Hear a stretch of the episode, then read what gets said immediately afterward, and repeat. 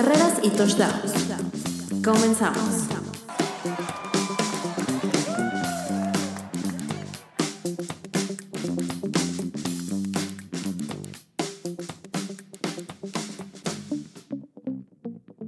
Bienvenidos una vez más a Entre Carreras y Touchdowns. ¿Cómo están amigos? ¿Cómo les va? ¿Cómo los ha tratado la vida en estos momentos? Como sabrán, yo ya estoy muy feliz. ¿Por qué? Porque ya va a haber MLB. El 24 de julio empieza la MLB y el día de hoy justo empieza el training camp.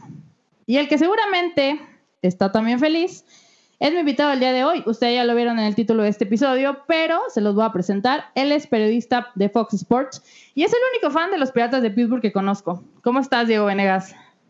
Muy bien, muy bien, Pau. Qué gusto saludarte. Eh, no sé si hayas visto alguna vez The Office, si te gusta esa, esa, comedia. Bueno, Michael Scott eh, no es una gran referencia, pero él le va a los Pirates en la serie.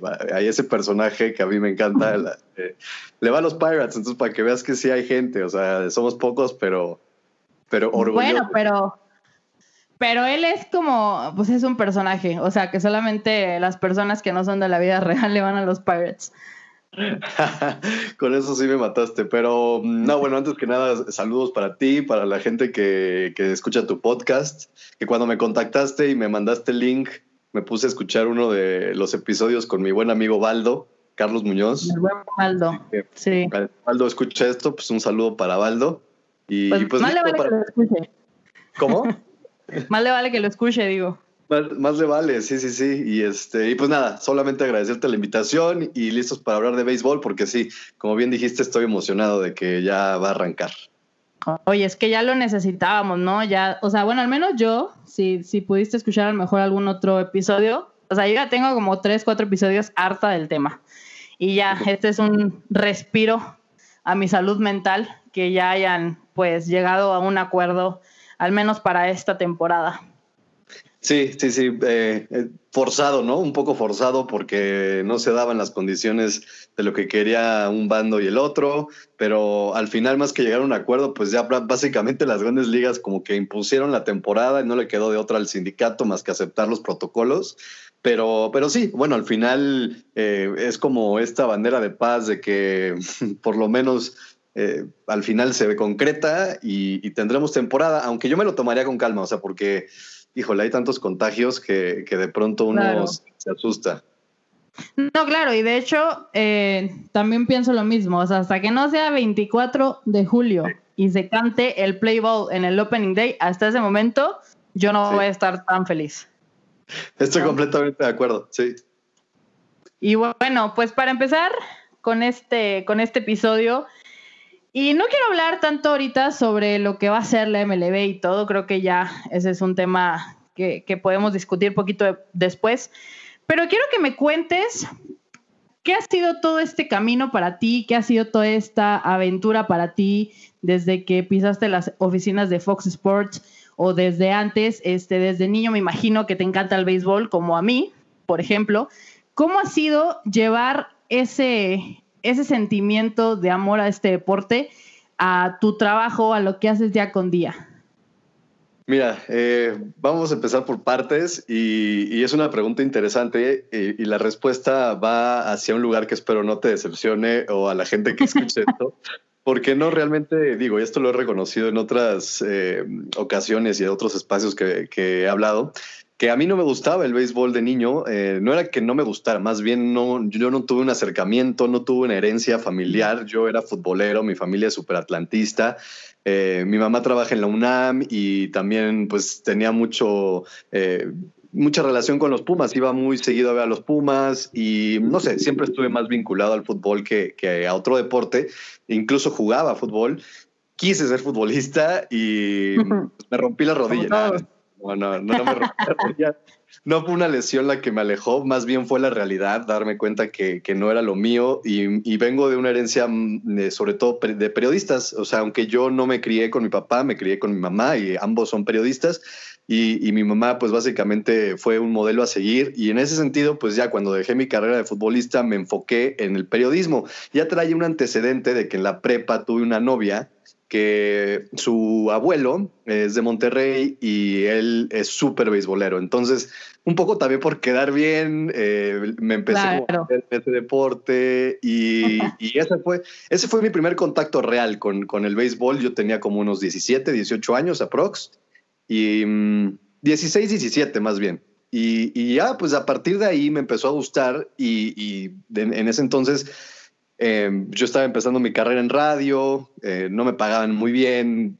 Tú sabes que los medios de comunicación, de pronto, cuando entras, eh, te enfrentas a una dura realidad que es la una, muy mala paga, ¿no? A veces incluso. Claro. Nada. Sí, exacto. Entonces, bueno, pues así fue eh, como poco a poco fui trazando mi camino hacia el periodismo deportivo, que era lo que a mí me, me agradaba, me llamaba la atención. Y eh, se me presenta una oportunidad de trabajo con los Diablos Rojos del México en 2010 para televisión mexiquense y es ahí donde entro de reportero y donde realmente ahí es un parteaguas porque me adentro por completo al mundo del béisbol, del béisbol entrevistando jugadores, yendo al estadio todos los, todas las semanas ahí al Foro Sol, cuando todavía jugaban en el Foro Sol los Diablos. Entonces, em, fue, fue de pronto ese, fue la puerta, digamos, a que yo descubriera más eh, profundamente el béisbol. Y, así. Y después ya surgió la oportunidad de trabajo en Fox. En 2011 entré de asistente y, poco a poco, pues bueno, ya eh, mientras fui conociendo gente dentro de la empresa, te vas relacionando, pues la gente se comenzó a dar cuenta de mis aptitudes y de mi y de lo que yo quería, ¿no? O sea, porque creo que alzas la mano y, y yo en mi caso, pues eh, se daban cuenta que yo buscaba una oportunidad relacionada al béisbol, a la conducción y, lo que hago ahora. Claro, digo, nunca es este, vaya, mal tiempo para, para poder tener amor por un deporte. Y al final del día, pues si tú desde un principio pensabas o sentías o soñabas que ibas a ser periodista deportivo, pues ahorita lo estás logrando, ¿no? Y eso es lo que, lo que importa, no tanto, no tanto el deporte con el que hayas entrado, que ahora, por lo que veo, te gusta demasiado y lo vives al máximo. Sí, 100%. Eh, ya estoy dedicado por completo al base. Claro que como también trabajo en el área de noticias, conduciendo eh, Central Fox, me tengo que empapar y tengo que estar al día de todos los deportes, incluido el fútbol, el fútbol americano, el, el básquet, lo que, lo que se presente. Eh, pero sí estoy dedicado en el sentido de, que me especializo en el béisbol, formo parte del, del equipo de MLB en Fox. Entonces, sí, por completo, el béisbol se volvió mi pasión. Tengo hasta tatuada una pelota en el pecho. Entonces... Sí, ya la vi. Exacto. Sí, pues eso está, o sea, está increíble porque, vaya, encontraste pues ya el amor que, que yo sí le tengo, que muchas personas que escuchamos este podcast, que sí le tenemos amor a este deporte desde muy pequeños y pues lo encontraste ya después de, de haber no sé, vivido la experiencia del fútbol y todo. Y qué bueno, qué bueno que te viniste a este bando tan hermoso que es el béisbol. Estoy muy feliz por eso, que, puedan, que, que el deporte pudo sacarte pues ese, ese amor. Y bueno, empezaste tu carrera, este, ya, ya lo dijiste con, con los Diablos, pero después te fuiste a las filas de Fox Sports. Y aquí es donde viene lo bueno, por así decirlo, ¿no? Después de un rato que estuviste ahí, ¿cómo fue esa primera vez que te dijeron, oye Diego, vas a ir a la Serie Mundial? Uf, eh, me haces eh, recordar grandes momentos porque eh, en Fox yo iba a cumplir 10 años. Me cabe de destacar ya en, febrero del próximo año, en, febrero de 2021, cumplo 10 años, imagínate. Yo entré de, de, asistente, luego fui este, redactor y ya cuando yo trabajaba de redactor, poco a poco me iban dando chance de, reportero en algunas coberturas, como mm, alguna vez fui al Juego de Estrellas en Saltillo de la Liga Mexicana de Béisbol. Entonces me fui relacionando poco a poco y hubo un año que fue clave. El 2013, eh, Fox adquiere los derechos provisionalmente y que solo fueron de hecho por esa temporada de la Liga Mexicana del Pacífico.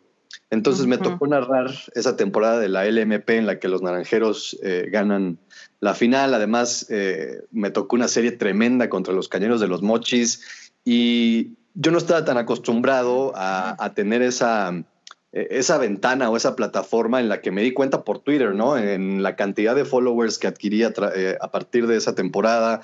Eh, y, no tanto por la cantidad, sino por la repercusión. O sea, la gente allá es muy clavada, la gente en, en Sonora, la gente del Pacífico lo, vive con mucho fervor. la gente del norte amamos el béisbol.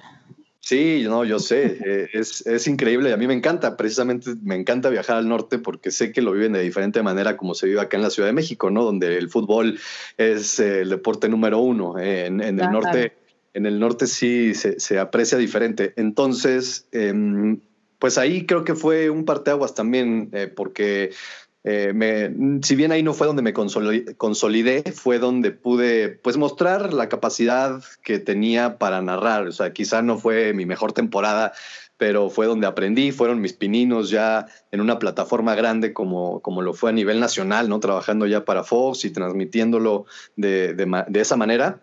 Entonces, eh, al siguiente año ya me tocó narrar mi primera temporada completa de Grandes Ligas, que fue en 2014 y eh, ya había rumores aproximadamente a mitad de temporada.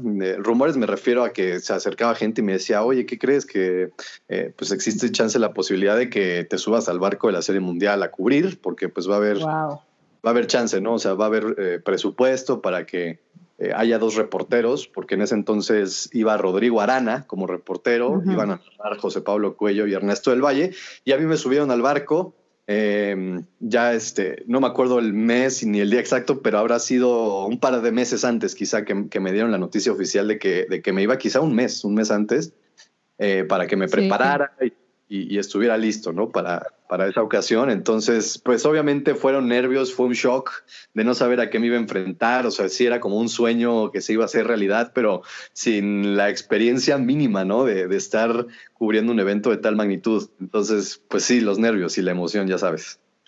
Que fue la serie mundial, si no me equivoco, de los Giants contra los Royals. Exactamente, esa misma. Eh, se fue a siete juegos. Madison Baumgartner tuvo una tremenda serie mundial. Eh, Madison Baumgartner es increíble. Sí, sí, sí. sí, pues, y después de ese momento fue un game changer para ti, o sea, cambió todo tu perspectiva. ¿Qué fue? O sea, ya supimos qué fue lo que pasó antes, pero siento que si hay un antes y un después de vivir una serie mundial, ¿no? Sin duda, sí, sin duda, porque mm, eh, vas descubriendo eh, pues sobre la marcha y, con los golpes, ¿no? De, de, que de, pronto tienes que adaptarte, ¿no? A algo que desconoces y, que te das cuenta de lo competitivo que es, ¿no? A nivel de, medios, eh, profesionalmente, todos los medios que están ahí presentes cubriéndola, buscando las entrevistas, es una cantidad inmensa de, de gente y de, medios de comunicación donde tú de pronto te sientes eh, pues como yo, como el novato, ¿no? Entonces tenía que... Claro, es ir a buscarle, obvio. Exacto, entonces aprender sobre la marcha, si bien ya tenía mis tablas de haber cubierto otros eh, eventos como el que te decía del Juego de Estrellas, haber estado con los Diablos, pues ya estar en una serie mundial no es lo mismo, o sea, por, sobre todo por la magnitud de, lo que te menciono de los medios de comunicación. Entonces, em, fue una experiencia muy buena para mí, además porque a mí me daban responsabilidades como hacer el color, entonces no, tan, no nada más en el juego, sino de la ciudad, entonces me, tocó conocer cosas que de otro modo no hubiera podido, ¿no? Entonces, eh, e, esa parte también eh, me dio muchas tablas para las siguientes series mundiales. Eh, la del 2014 en adelante, bueno, 2015 en adelante, ya fueron series mundiales en donde yo llevaba un mayor conocimiento de cómo hacer las cosas, a lo que iba, ¿no? A lo que me enfrentaba. Entonces, también eso, eso fue clave, sí. Claro. Y por ejemplo, a lo largo de estos 10 años que, que has estado que has estado en Fox, digo, ya después de esa, de esa serie mundial se te quitan un poquito los nervios, que yo pienso que al llegar a la siguiente serie mundial, volvieron los nervios un poco. Pero yo digo, para mí, en mi pensar, eh, ser fan de, de, cualquier deporte y poder llegar y entrevistar a alguien que jamás en tu vida pensaste que iba a pasar, es un goal, ¿no? Es una meta para, para toda persona que, que, está en los medios, que le gusta el deporte. Y esta es la siguiente pregunta que te quiero hacer. ¿Quién eh, para ti fue como la primera vez que te quedaste así que sin habla de que voy a entrevistar a, esta, a este jugador en verdad? Uf, eh, es, una, es una buena pregunta porque mm, desde 2014 me ha tocado entrevistar peloteros que igual eh, yo, pues no sé, veía en la temporada y nunca pensé que hubiera tenido la oportunidad tan cercana. Eh, no sé, se me ocurre ahorita Salvador Pérez, ¿no? Por ejemplo, catcher de los Royals que recientemente, bueno, ya tuvo una, lesión que igual ya no pudo destacar como, como lo hizo entre 2014 y 2015, pero me viene a la mente también Yadier Molina, y eso, y eso no fue una serie mundial, eso fue un clásico mundial de béisbol que fue en Guadalajara, eh, entrevistar a Yadiel Molina fue increíble, sobre todo por lo que representa, incluso porque probablemente será un salón de la fama, ¿no? Un catcher eh, con un legado tremendo. Probablemente, seguramente lo será. Sí, sí, sí, sí, no, no tengo la menor duda. Entonces, entrevistarlo fue increíble. La verdad, fue, fue algo muy, satisfactorio y algo que sí me, impactó. Y ya posteriormente sí te puedo mencionar dos, que fueron las de David Ortiz y la de, y la de Mike Trout. O sea, sí también fueron dos entrevistas que, que también marcaron mucho eh, mi memoria, ¿no? O sea, por lo menos son dos entrevistas que jamás olvidaré. Oye, seguramente si me ponen a Mike Trout enfrente, yo no voy a saber qué hacer. O sea, me voy a quedar ahí parada, eh, nomás viéndolo así como que hola, te amo, bye. Me lo imagino totalmente. Sí, esto fue en Monterrey. Esa de Mike Trout fue en Monterrey en, la serie que vinieron los Angels. Y, pues sí es el shock, además de que mm, es una increíble tarea tener que traducir eh, en vivo y eh, simultáneamente, porque no nada más es eh, la traducción, es pensar mientras estás traduciendo en la próxima pregunta y traducir la respuesta. Y eh, no sé, es un trabajo que yo admiro a la gente que lo hace día a día. A mí me tocó hacerlo en esa ocasión y, y pues sí, eh, amerita una concentración tremenda. Claro, y, y, sobre todo estar al mejor jugador en las grandes ligas no va a ser tarea fácil, ¿no? Aparte creo que Mike Trout es una persona ah, súper buena onda. O sea, por ese lado no creo que hayas tenido ningún problema. Sí, no, en ese sentido él fue bastante accesible. Incluso en esa serie, todo, y bueno, las que han venido a Monterrey, me parece que la mayoría de los jugadores vienen en un plan muy accesible. Incluso, em, por ejemplo, en esa de Mike Trout, sí, sí lo recuerdo como alguien con quien igual no eh, intercambié mucho diálogo fuera de cámaras, eh, la vibra, ¿no? Que te transmite. O sea, a mí sí me pareció una persona muy agradable. Y en la serie que vinieron los Reds, que vino Yaciel Puig, eh, vino Eugenio Suárez. En el caso de Yaciel también me tocó entrevistarlo y es mm, pues, una persona también muy excéntrica. Nunca sabes cómo va a estar, nunca sabes de qué humor va a estar y cómo va a reaccionar ante X o Y pregunta, ¿no? Entonces, eh, la verdad se comportó bastante bien. Y Eugenio Suárez eh, fue un tipazo, el venezolano, tercera base de los Reds eh, incluso se optó para ir en Metrobús por la ciudad de Monterrey, bueno, en el Turibús, quiero decir. Ah, em, entonces, ahí le íbamos haciendo la entrevista. Vaya, hay, hay ese tipo de jugadores que se prestan incluso a, dinámicas como esa, actividades que, que, se salen de lo común. Claro, y eso es lo, eso es lo padre, digo. Yo hasta este momento no tengo la fortuna de conocer a ningún de las grandes ligas, espero hacerlo en algún momento. Pero justo en las entrevistas creo que, se siente la, vibra y energía que ellos traen y sobre todo si hablamos de, latinos, pues se siente un poco, un poco mejor el ambiente y, se prestan seguramente para más cosas. Y oye, ¿tienes algún recuerdo, algún juego, algún, algo que, esté, que estuvieras narrando que digas tú, este juego estuvo increíble, o sea, ha sido los, mi top 5 de, juegos que, en los que he estado. Pues en mi top sin duda está el juego sin hit ni carrera que me tocó narrar de Max Scherzer, porque para empezar fue ante mi, ante mi equipo, o sea, fue ante los Pirates, lo cual estuvo... bueno, pero es que, ¿qué podías pedir, no? Claro, no. Además, mira, dos cosas. Es un, es algo que nunca sabes cuándo te va a tocar. O sea, necesitas mucha suerte para que te toque un juego sin hit ni carrera.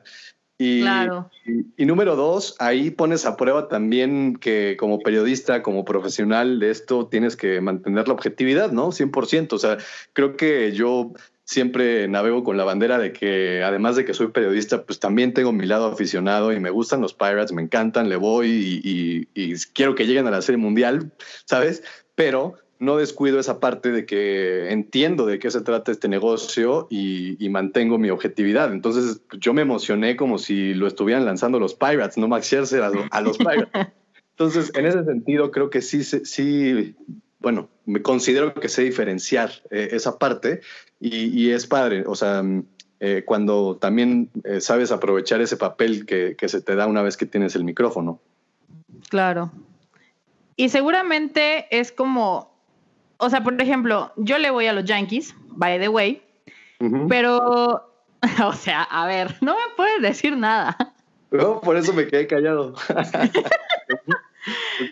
Pero a lo, a lo que iba es que yo vivo el béisbol de una forma exagerada. Tal vez ni siquiera debería pasar de esa forma, pero yo la vivo así. Entonces, como, como periodista, como narrador, eh, siento que está muy cañón eh, controlar pues un poquito las emociones, sobre todo a lo mejor cuando está jugando a tu equipo.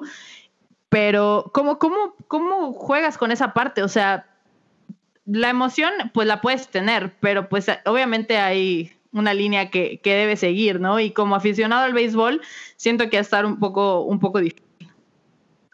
Sí, sí, la verdad eh, es que sí, pero conforme ha pasado el tiempo, creo que me meto en mi papel, o sea, por completo, porque uno cuando está frente a un micrófono eh, debe asumir ese rol eh, que, pues sí, de pronto te pones como en una especie de personaje, a fin de cuentas, ¿no? En la Claro. que eh, no puedes, pues, demostrar esas, esas emociones, ¿no? Y, y, o sea, sí demostrarlas, porque yo sí me emociono cuando narro el béisbol, pero demostrarlas igual para un equipo que con otro, ¿no? O sea, independientemente de sea el que le vayas o no, o si es contra el tuyo. Entonces, creo que es una especie de, de, de eso, como, como el, no quisiera compararme con los actores porque no tengo eh, idea y creo que es una carrera súper re- respetable y que eh, Claro. increíble, pero, pero creo que es algo mm, similar, o sea, como en, en la cuestión de, no, no de comparar, sino similar en la cuestión de eh, creerte ese papel y ponerte en el papel de que, bueno, soy periodista y soy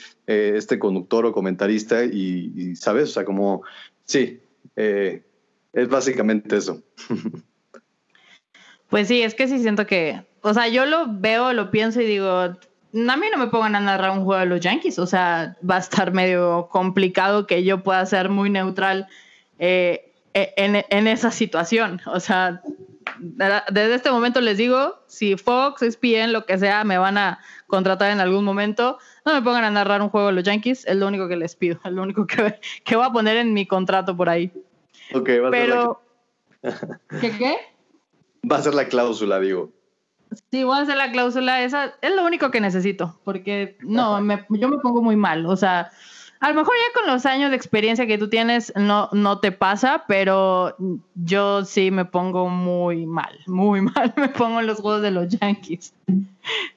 Oye, y estuviste por ahí también este año, este, pues dando un poquito de, de, de- de todo lo que fue el Super Bowl. ¿Fue, fue tu primera experiencia eh, en, vaya, pues no narrando como tal, pero, pero haciendo todo lo que tenga que ver con la NFL? Pues no, honestamente no he estado tan vinculado a, a Super Bowl y, y temporada de NFL más que con el noticiero. O sea, yo con el noticiero y con el programa de lo mejor de Fox Sports tengo la oportunidad de hablar en, en ciertos segmentos, en ciertos bloques donde se tocan los temas de NFL. Y a mí me gusta la NFL, soy aficionado a los Chargers, fui a San Diego a verlos, ya se mudaron, se mudaron a Los Ángeles y, y Sí. la verdad es que eh, no le sigo la pista como, como se la sigo a otras ligas o a otros deportes. Me encanta la NFL, honestamente sí, o sea, el, como tal el deporte, el fútbol americano me, me gusta, pero eh, no estoy tan, tan vinculado, incluso el Super Bowl, este último que pasó, lo vi con una amiga, incluso una compañera de, de Fox, que es mi amiga, y, y lo vimos en casa de otros amigos, ya sabes, en tremenda fiesta, Sí, en la- porque ese día no en me la reunión sota. Exacto, porque ese día no me tocaba trabajar, o creo que trabajé, pero tra- trabajé temprano, entonces el Super Bowl realmente lo pude ver como fan. eh, ya sabes, así con, con comida, amigos, bebida, Claro. buena onda, ya sabes, o sea, como lo ve la gente normal, o sea, común y Normal. Sí, exacto.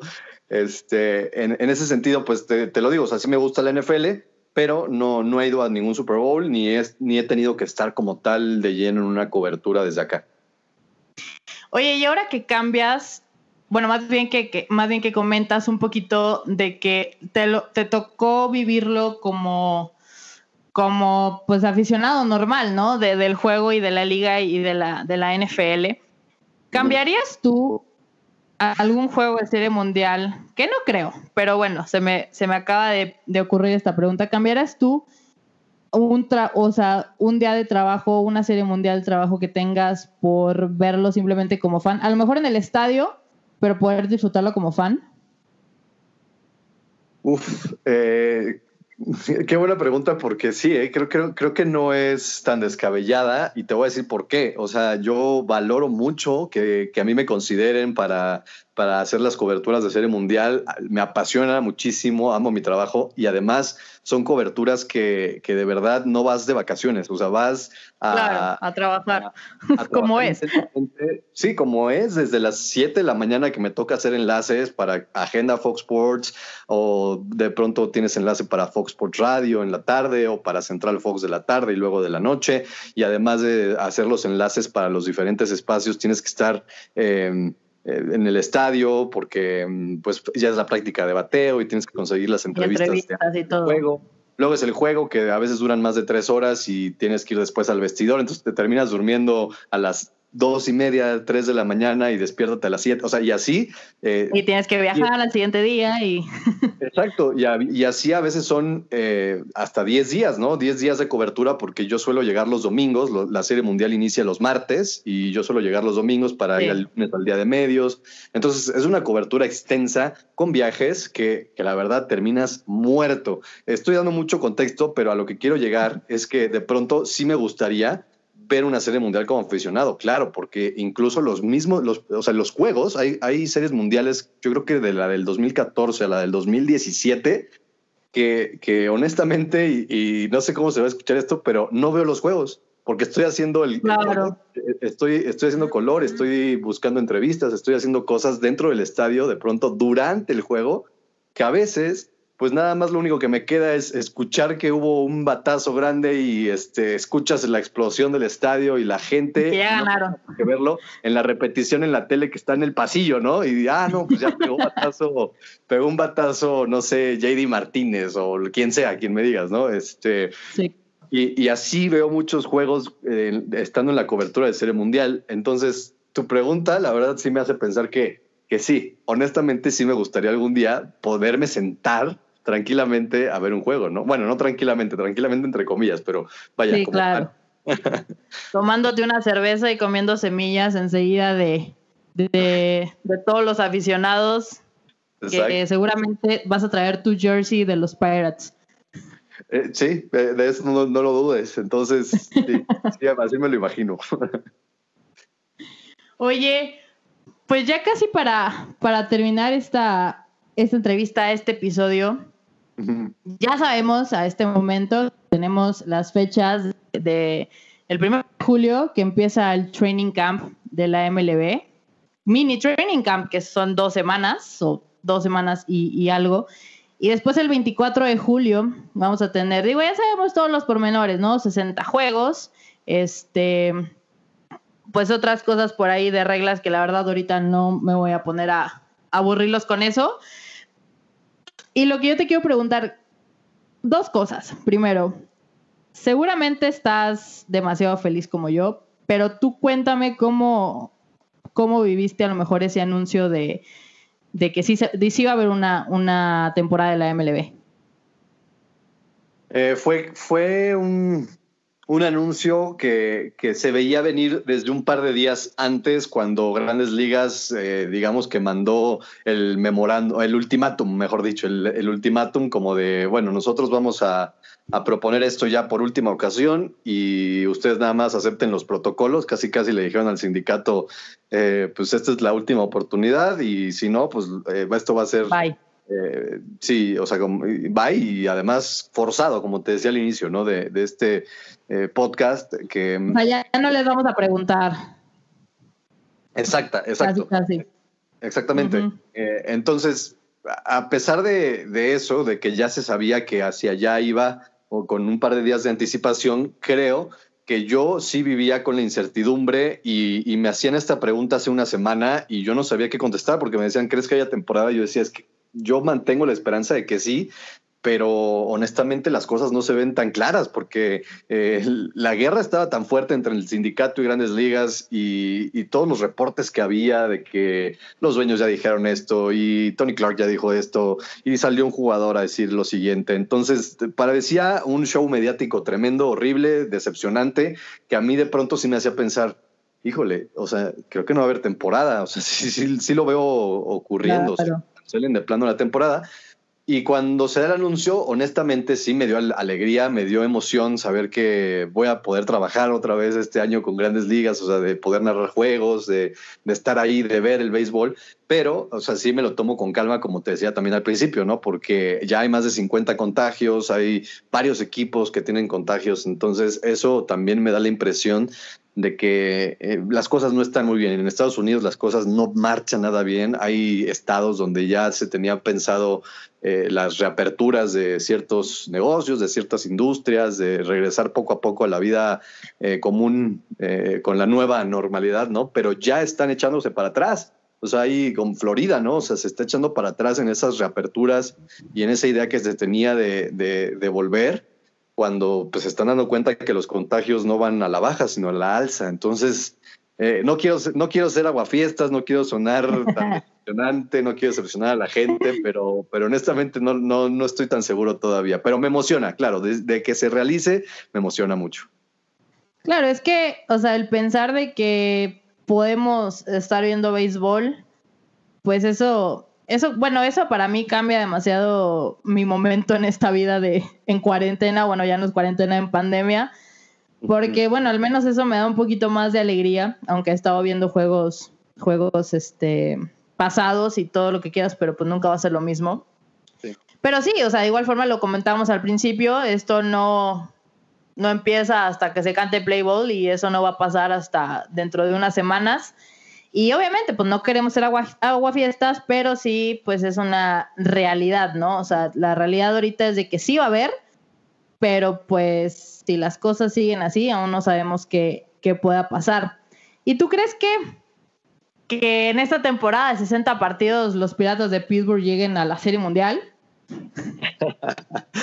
Ay, pues suena chiste y me tacharás de loco, a la gente loco, pero es que honestamente todo puede pasar en una temporada de 60 juegos. De 60 juegos. Eh, o sea, también considero que, obviamente Yankees, Astros, Dodgers son los equipos favoritos, los equipos a vencer eh, por, las figuras, por las figuras que tienen. ¿Cómo? Los Astros no, digo. Los Astros no. ¿A quién le importan los Astros? A nadie queramos o no, nos guste o no, pues los Astros van a estar ahí peleando, tienen un equipazo, aunque se les fue Gary Vemos, vemos, vemos. sin, sin robar señas no sabemos cómo les va a ir. Yo no dije nada, yo no dije nada. Eh, eso sí, hay que ver, hay que ver cómo les va ahora después de este escándalo. Eh, pero bueno, sí, obviamente, por un lado sí veo a mis piratas, o sea, como diciendo, pues en 60 juegos pueden meterle eh, el punch, pisar el acelerador y, en una de esas, ¿no? Hacer la sorpresa. Lo veo lejano, honestamente, ya hablando en serio, lo veo, lo veo muy lejano. Es un equipo que no pinta para ser contendiente en los próximos tres años, probablemente. Y, y por otro lado, me gustan equipos como White Sox, como Rays, como, como Divax, o sea, equipos a los que igual y no les apuestas ahorita un peso, pero que en una de esas cuídense. Los, los White Sox a mí me encantan por el talento que tienen y por lo que pueden hacer en una temporada tan corta. Eh, entonces, yo creo que sí puede haber una, una que otra sorpresa, ¿eh? Pues es, es eh, dentro de lo que cabe una ventaja para esos equipos que empiezan muy bien la temporada, ¿no? O sea, que, que sus primeros 60 juegos, 50 juegos los empiezan de una forma fenomenal. Entonces ahí veremos cómo, cómo es que va, a ser, sinceramente va a ser muy extraño. O sea, es, cosa muy rara que se jueguen tan pocos partidos. Digo, este, menos de la mitad de los partidos que, se juegan en la temporada completa. Y va a ser todo un tema, pienso yo, ¿no? Con el tema de, los pitchers, de las rotaciones, eh, de la, del corredor segunda base para los extra Va a ser todo un tema, va a ser complicado, pero al menos para mí, eh, aunque esté muy forzado el asunto, pues sí me agrada bastante que se vaya a jugar. No sé si, no sé si tú pienses lo que yo estoy pensando en estos momentos, que a esta temporada, el que gane la Serie Mundial, le tendremos que poner por ahí un, asterisco como en el 2017, pero diferentes casos, eh, porque pues no sé, o sea, suena feo, suena mal, pero así como que digas tú, eh, es una temporada muy real, yo siento que no. No, pues es alrededor del 40%, ¿no? De lo que sería una temporada completa, lo cual pues, sí te hace pensar que no es una temporada legítima, que el que gane la Serie Mundial no hizo el mismo mérito que el que hicieron los Nationals para ganar en 2019, o el que hizo Boston para ganar un año antes, o, los Astros un año antes, con ese asterisco tan grande. Pero, pero bueno, Entiendes mi punto y, creo que en, ese, sentido, eh, sí, creo que pues, ahí eh, la gente eh, es la mejor juez, ¿no? Independientemente por comparar el tema de los astros, si bien el castigo no fue el que a muchos nos hubiera gustado, pues eh, queda en la historia, ¿no? Queda la marca histórica y al final eso es lo que pesa, lo que la gente eh, se va, como la gente se va a acordar, ¿no? De, de, ese equipo, es como cómo la gente se va a acordar del 2020, ¿no? Como una temporada abreviada, como una temporada en la que, pues sí, el esfuerzo va a ser eh, diferente, no, no, no sé, o sea, sí, sí va a ser muy extraño, me parece muy interesante cómo se van a presentar las cosas, con también lo que dijiste de corredor en segunda base a partir de extra innings, con eh, todos los protocolos que se van a tener que seguir, que haya incluso eh, bateador designado en la Liga Nacional, ese tipo de cositas, ¿no? Que, que van a cambiar y que mm, va a ser extraño, sí. Pues sí, va, a ser una... Creo que todos debemos de tener en mente que no va a ser una temporada como la hemos vivido durante toda la vida, o al menos yo así la he vivido absolutamente toda mi vida, eh, con 162 juegos, con este los, la postemporada como debe de ser, en, en, los tiempos que debe ser y todas esas situaciones, debemos de estar conscientes que no va a pasar, no va a ser así y que pues si queremos disfrutar del béisbol eh, esta temporada, pues debemos dejar a un lado los prejuicios y ver qué pasa, ¿no? Exactamente, sí, creo que va a ser un gran aprendizaje y lo que nos va a dejar en general este año hablando no solo del béisbol, sino de la vida. Y, ya creo que el béisbol va a ser muestra de ello, el deporte como tal, eh, hemos visto a nivel global, ¿no? Cómo lo, lo que ha sufrido y lo que ha impactado eh, en diferentes industrias, ¿no? La gente que trabaja directamente el béisbol, eh, las apuestas deportivas, incluso, o sea, para, hablar de las, de las casas de apuesta que también ah, se han visto golpeadas hasta por, por esta ola, ¿no? Eh, de la pandemia es como un efecto dominó en la que, pues también incluso donde yo trabajo, ¿no? O sea, las televisoras, los medios de comunicación, pues también estamos eh, con esa incertidumbre, ¿no? De nosotros que nos dedicamos a transmitir ese, ese tipo de eventos.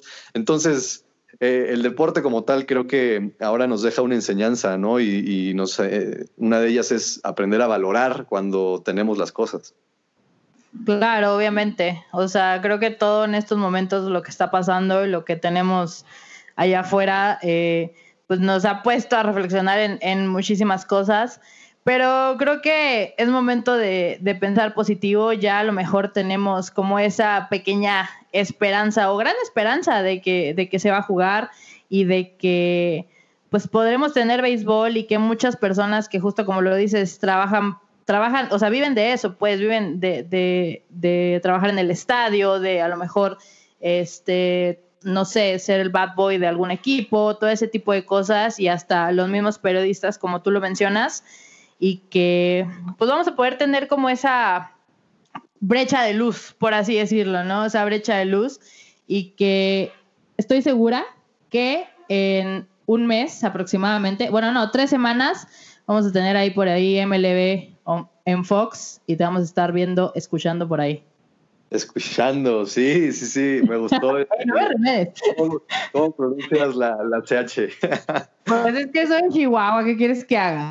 No, ya sé, ya sé, pero siempre los, acentos de, otros lados me, me gusta. Me gusta el acento de Yucatán, aunque a muchos no les gusta. A mí me encanta el acento de Yucatán, me encanta el acento de Sinaloa, me encanta el acento, eh, el de Chihuahua. Me encantan los acentos en general, entonces, eh, pero bueno, me salí del tema. El chiste es que, que sí, la invitación está abierta para que la gente nos siga en la MLB en Fox. Ahí siempre tenemos eh, contenido beisbolero, contenido, eh, pues directo con las mayores. Entonces, pues sí, para que nos sigan, es, es una temporada diferente, pero pues es lo que hay, es lo que habrá. Hay que disfrutarla. Sí, sí, sí. Claro, hay que disfrutarla como venga y justo lo que, lo que decía, pues sin prejuicios, ¿no? Oye, Diego, pues muchas gracias, muchas gracias por, por aceptar la invitación a este episodio. La verdad es que estuvo muy a gusto esta plática, muy, muy padre conocer un poco más de quién es Diego Venegas, ¿no? No solamente la persona que vemos y escuchamos en la tele. Y pues nada, digo, la verdad es que estoy muy contenta de haberte tenido por aquí. Y antes de terminar, dinos tus redes sociales para que la gente te siga, te vea por ahí, que vea, eh, que vea Fox Sports y todo ese tipo de cosas. Sí, muchas gracias antes que nada por las palabras, por la invitación. Un placer haber estado aquí contigo. Estuvo a gusto la plática. Ni me di cuenta de que tan rápido se fue el tiempo, pero... Eh, sí, arroba, fue rapidísimo. Sí, estuvo bien, estuvo bien. Arroba Die Venegas es mi usuario, tanto en Twitter como en Instagram, eh, para que ahí me sigan con el contenido que, que publico, a veces no nada más de béisbol, sino de mi gato, de mi vida en general. Normalmente. De tu gato rasguñándote. De mi gato rasguñándome, de mi gato mal portado, pero bien cariñoso, como siempre. Y este, y normalmente yo en mis redes sociales publico muchas cosas también de escalada, que, que pues es el, deporte que practico, pero en esta ocasión, pues llevo ya. ¿Cuánto llevamos de, de cuarentena? Ya creo que cuatro. Cuatro meses. No sé, algo así. Eso es lo que llevo sin escalar, ya me estoy volviendo loco, me estoy volviendo loco. Pero bueno, es lo que hay. No, no te vuelvas loco, no te vuelvas loco. Ya pronto verás que todo, que todo. Ármate en tu casa, bueno, en tu, en tu depa, una pared con. bueno, no, no creo que se pueda. Con este. No sé, no sé cómo se llaman las cosas esas para escalar donde te agarras. Pues las piezas, las piezas para escalar. también hay, hay unas cosas que llaman fútbol, pero lo debí pensar antes, ¿no? Ahorita ya, ya es muy tarde y además si fuera depa propio, pues te lo creo, pero rentado está difícil que la dueña quiera que yo ponga aquí un muro, aunque sea para mí nada más. ya sé, sí está más complicado, pero ya verás que pronto vas a poder seguir escalando todo lo que quieras. Ojalá. Oye, pues de nuevo, de nuevo muchas gracias por haber estado en este episodio. Espero que no sea el único en el que aceptes una invitación de mi parte. No, no, no, pues aquí pues, estamos y pues nada, ya pronto te veremos por ahí también y te escucharemos por ahí eh, narrando béisbol de las grandes ligas en, en, muy poco tiempo y eso obviamente nos va a poner muy felices a todos y obviamente a ti también. Seguro que sí, seguro que sí, Pau. Pues ahí estaremos pendientes y en contacto durante la temporada. Me parece, de lo mejor me parece perfecto. Y pues amigos, síganme en mis redes sociales, también a mí, arroba paulimas10 en Instagram, Twitter y TikTok. Y pues nada amigos, muchas gracias Diego de nuevo. Esto fue Entre Carreras y Touchdown.